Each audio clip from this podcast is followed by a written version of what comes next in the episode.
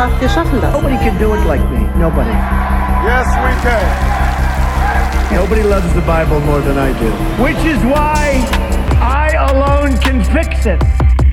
They promise, promote, proclaim populism propaganda on sale today. Make America great again. Make love, not walls. Yes, we can. Let's exit Brexit. But truth is what pleases. And you, will you keep your promises? Heaven on earth, nothing would compare. But are you more than just another voice?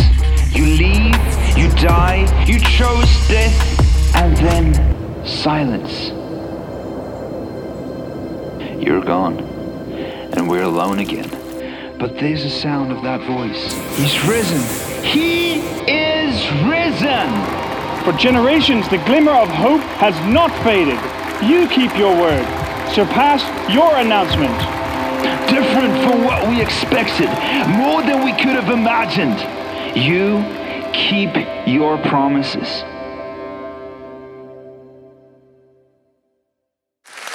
Hashtag Jesus 2019 ist eine mega coole Kampagne. Der Nick hat vorhin gesagt, er verzichtet auf Kaffee, genau. Äh, ich verzichte auf Tee. Nein. Äh, und zwar, ähm, mein Challenge ist mega, mega wichtig. Ich finde es eine mega coole Chance, können während 40 Tagen an gewissen Sachen zu arbeiten im Leben, dass man einen Durchbruch erleben persönlich. Und äh, ich habe mich entschieden, aufgrund, was ich gehört habe von Jesus, ich werde das zweite Jahr reingehen, wo ich keinen Zucker, weißen Zucker werde essen. Also nicht 40 Tage, sondern ein Jahr. Das ist eine Challenge. Und dann noch, letzte Woche war jemand da, Bäcker, Konditor, und gesagt, ich schaffe das, was du nicht mehr isst. Ich gesagt, nimm es nicht persönlich. Genau, jede Aussage kann man immer persönlich anschauen, genau, aber es ist immer wichtig mit unserem Leben, wenn wir modeln, was es heißt, Jesus nachzufolgen. Das Thema heißt, ich bin das Brot des Lebens, wo, wo Jesus so siebenmal, ich bin, eigentlich ins Leben hineinruft. Und äh, wir sind als Familie dran am Zügeln. Wir werden in drei Wochen zügeln. Das ist ganz für uns ganz, ganz einschneidend. Wir gehen von einem Reihenhaus von etwa ein paar Quadratmetern in, in, eine, in eine Wohnung nur noch die Hälfte. Das hat für uns bedeutet, die letzten paar Monate, wir haben uns von der Hälfte der Sachen müssen trennen. Also nicht von meiner Frau, sondern von, von, von Büchern. Ich habe zum Beispiel meine Socken, habe ich mal, ich habe mega viele Löcher und Socken, habe ich mich, äh, trennt, das natürlich in ähm, weitergeben.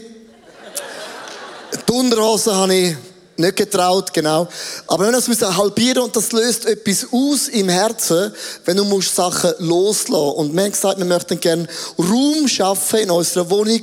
Es klingt ein bisschen fromm, aber für mich Jesus. Je weniger das du hast, desto einfacher ist das Leben, damit Jesus kann mehr Raum überkommen. Das ist unsere Challenge. Ich habe ein Bild mitgebracht von einer Frau.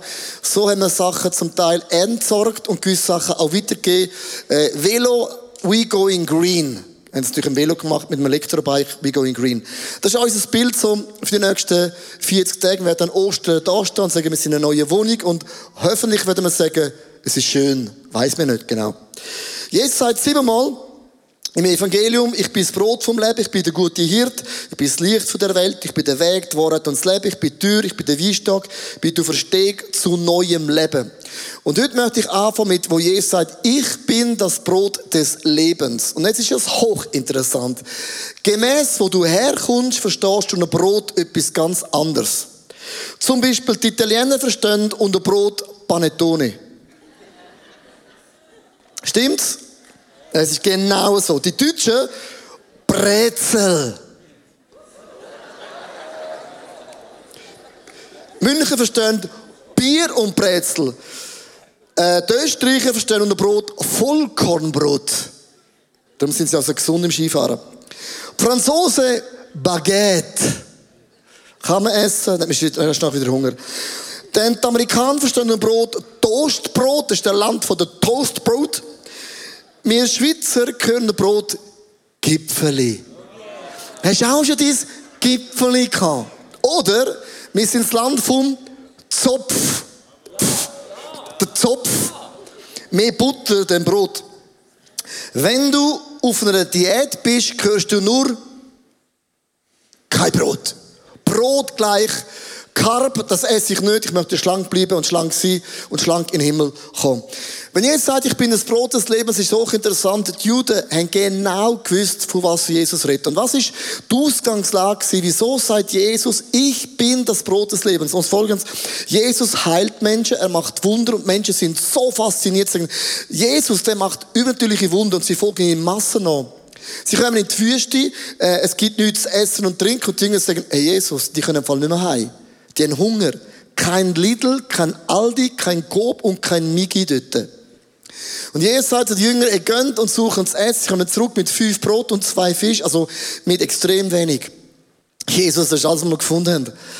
Und Jesus sagt, gebt ihr ihnen zu essen. Und dann passiert ein Wunder, es vermehrt sich ein Multiplikationswunder. Und du weißt, wenn alle Menschen gefüttert sind, wenn du satt worden bist, das sind Menschen mega happy. Wenn Gott dich segnet, wenn Gott dich führt, dann sind alle Menschen happy. Und sagt Jesus, wir wollen dich zum König machen. Und Jesus merkt plötzlich, die haben Botschaft überhaupt nicht verstanden. Sie folgen mir nur noch, weil sie das Segen sehen, weil sie die Wunder sehen, weil sie die Multiplikation sehen. Und wenn du Jesus nachfolgst, ist das ein Resultat, aber nicht die Hauptsache. Aus der Hauptsache entstehen Zeichen und Wunder. Ich folge nicht Zeichen und Wunder nach, sondern will ich Jesus nachfolgen, folgen Zeichen und Wunder mir nach. Und das ist der Punkt. Und Jesus merkt, die haben das nicht ganz verstanden.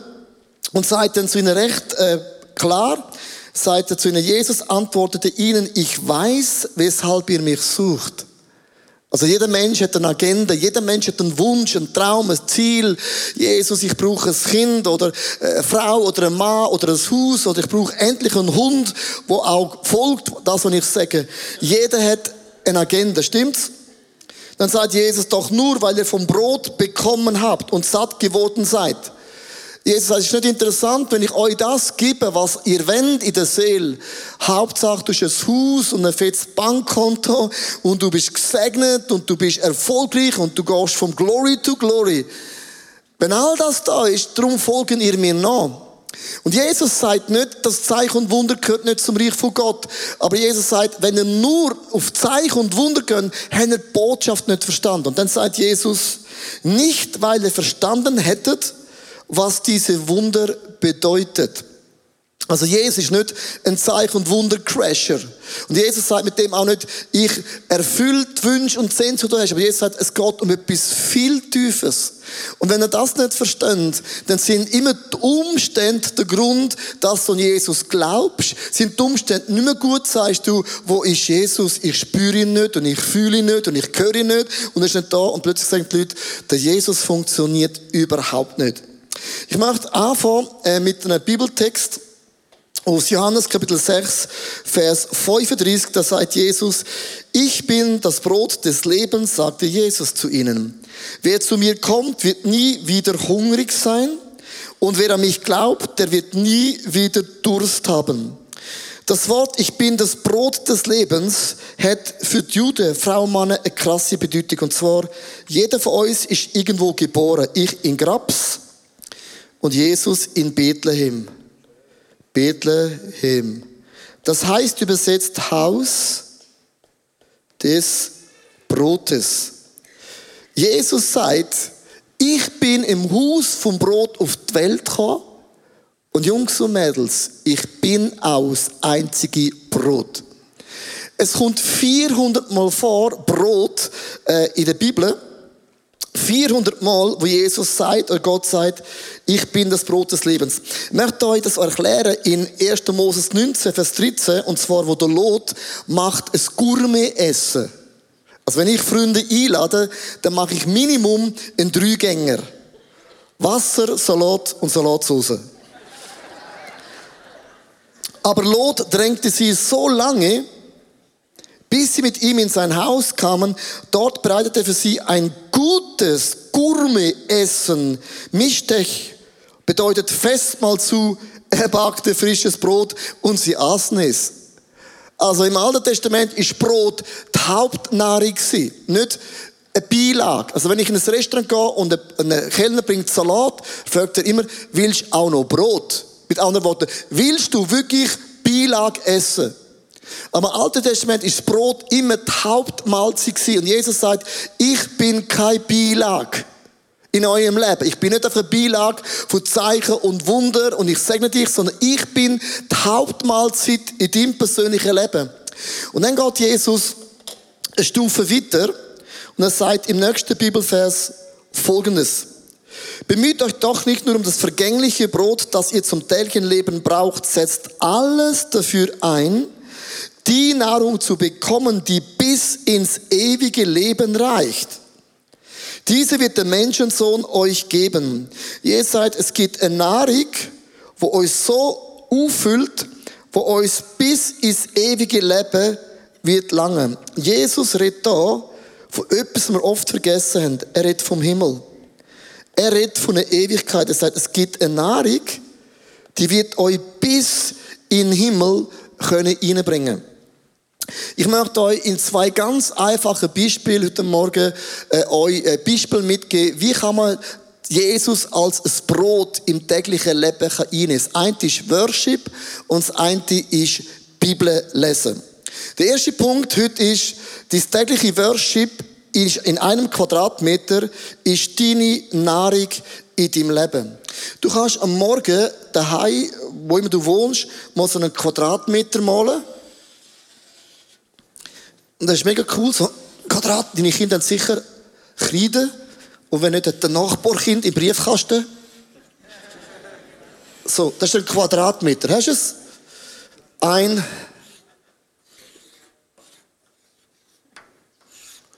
Hast du es? Bild.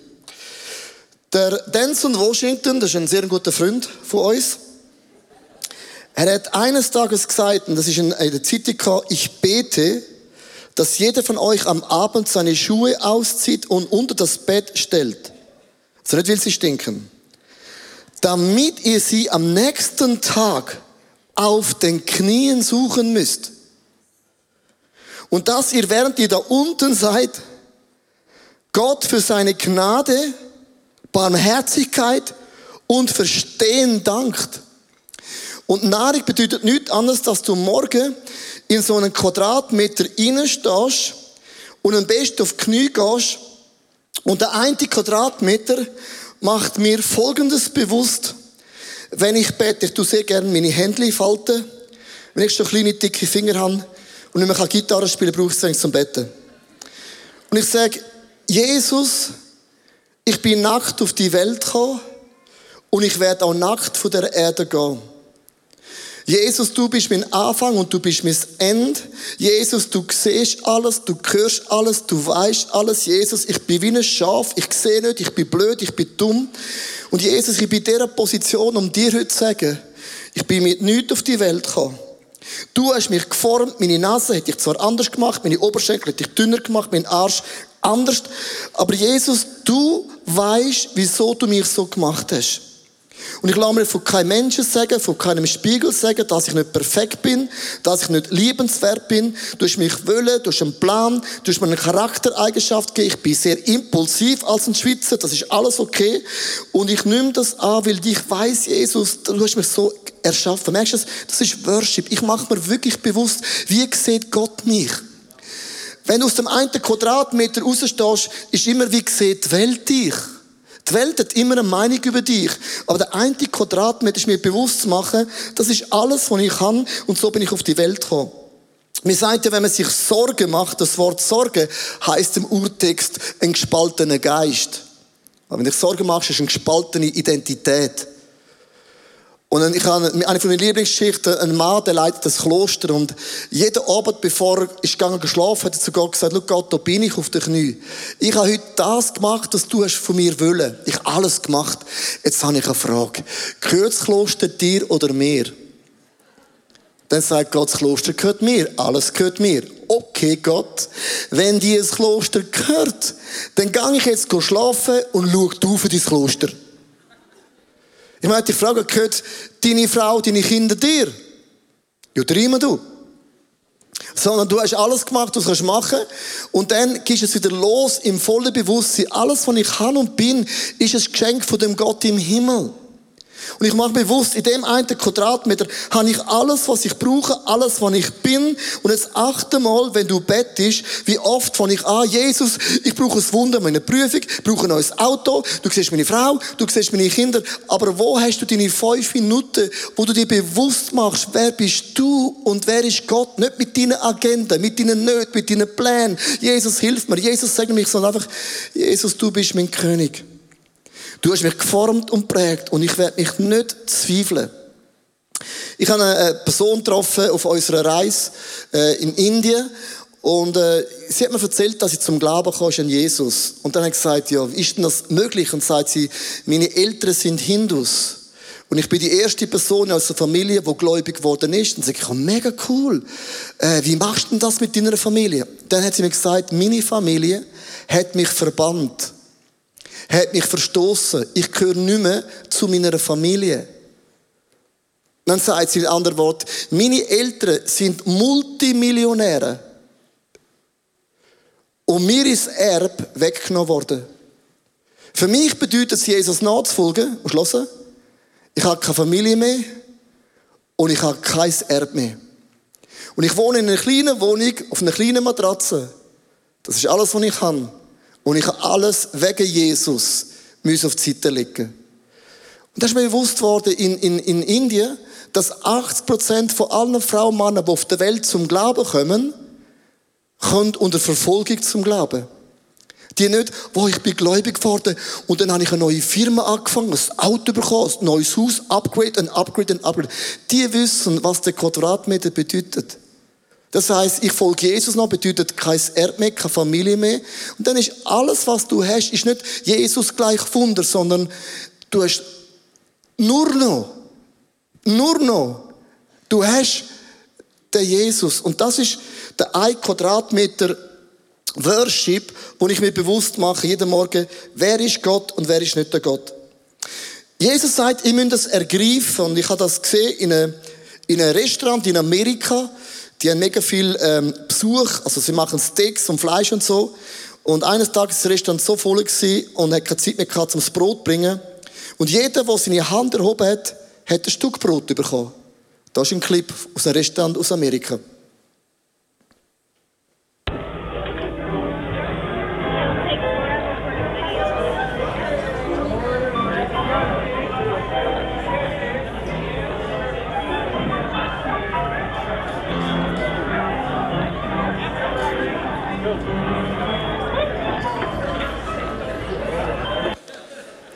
Also meine Mutter wird es dann mal links und rechts nur Flatter geben. Gesagt, mit Esswaren spielt man nicht. Aber ich möchte das euch erklären, wo Jesus das den Frauen und Männern erklärt, dann stellt Jesus die Frage, wenn er mir nachfolgt, und das heißt praktisch, alle haben Jesus den Rücken zugekehrt.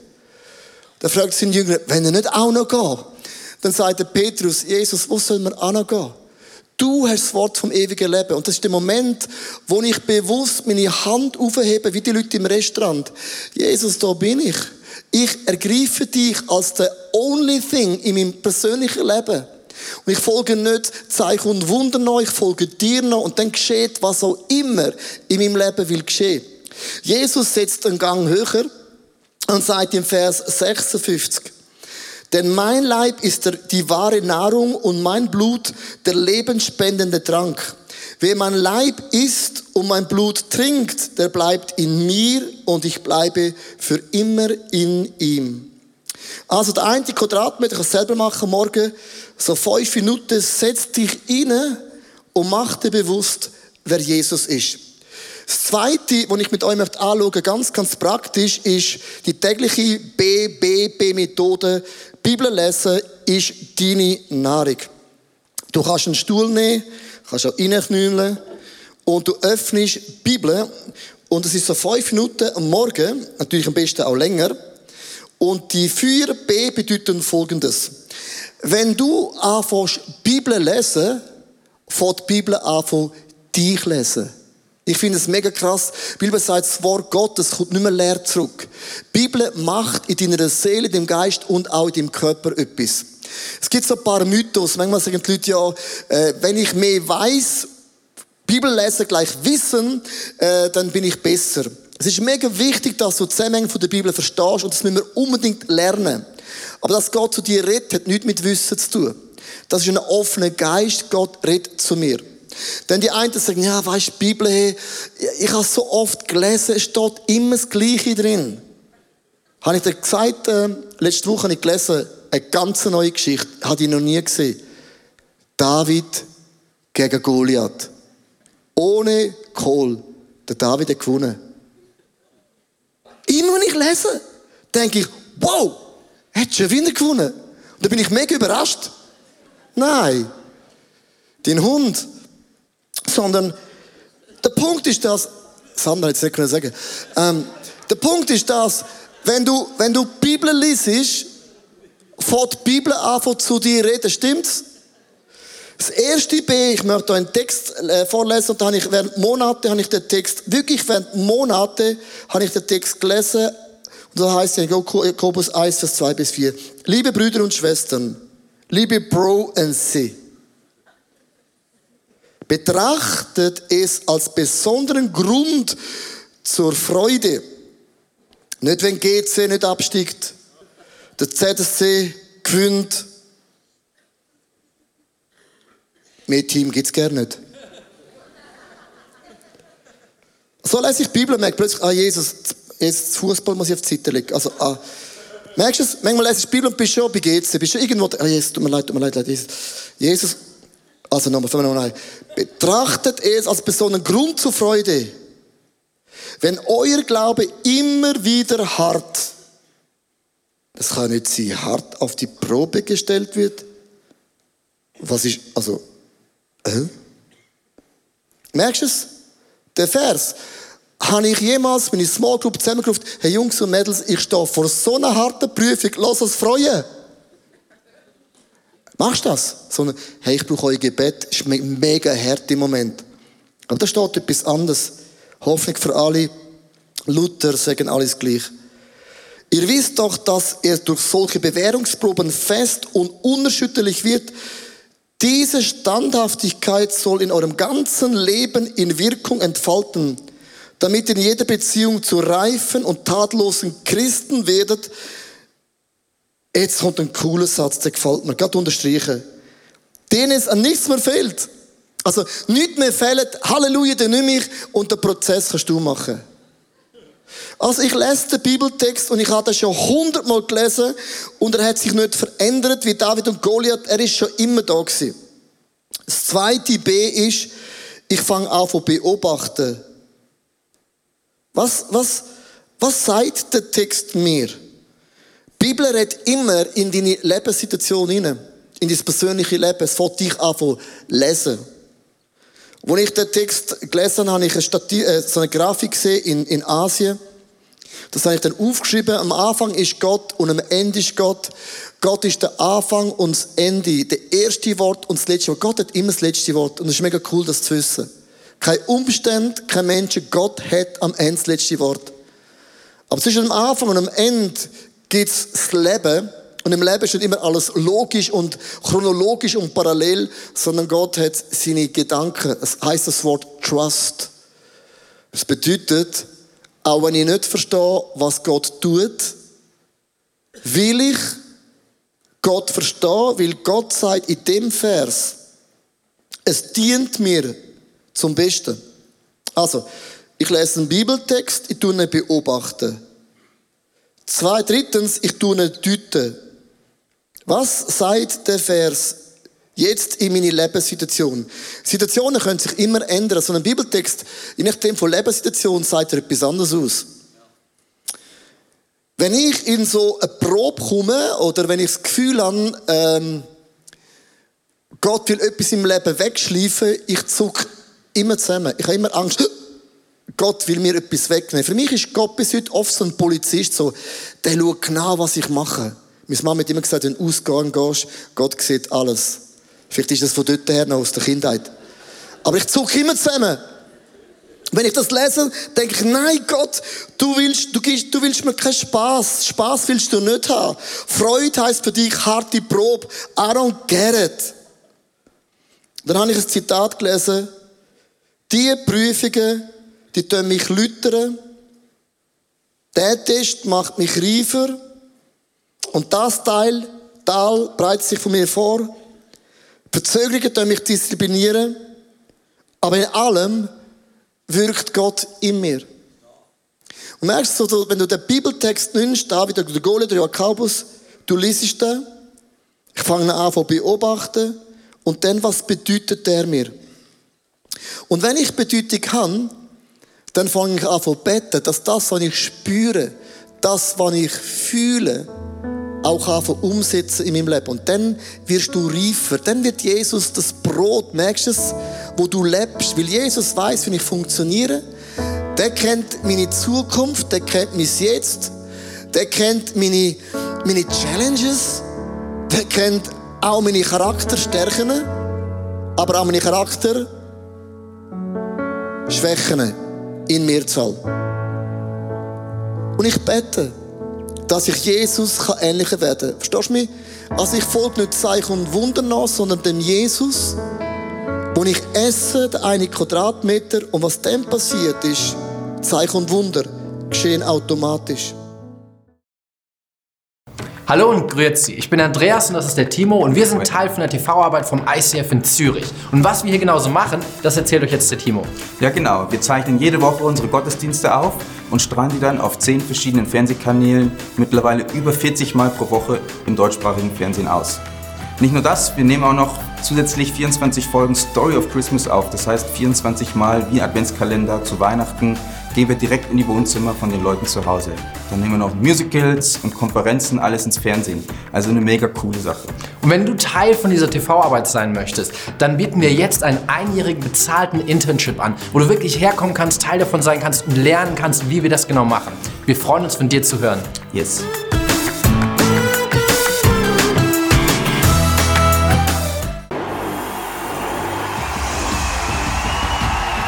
God, I will trust your sovereignty when there is no clarity because I can't sit forever in my disappointment and pain. I'm going to stand. Fear loves to limit you.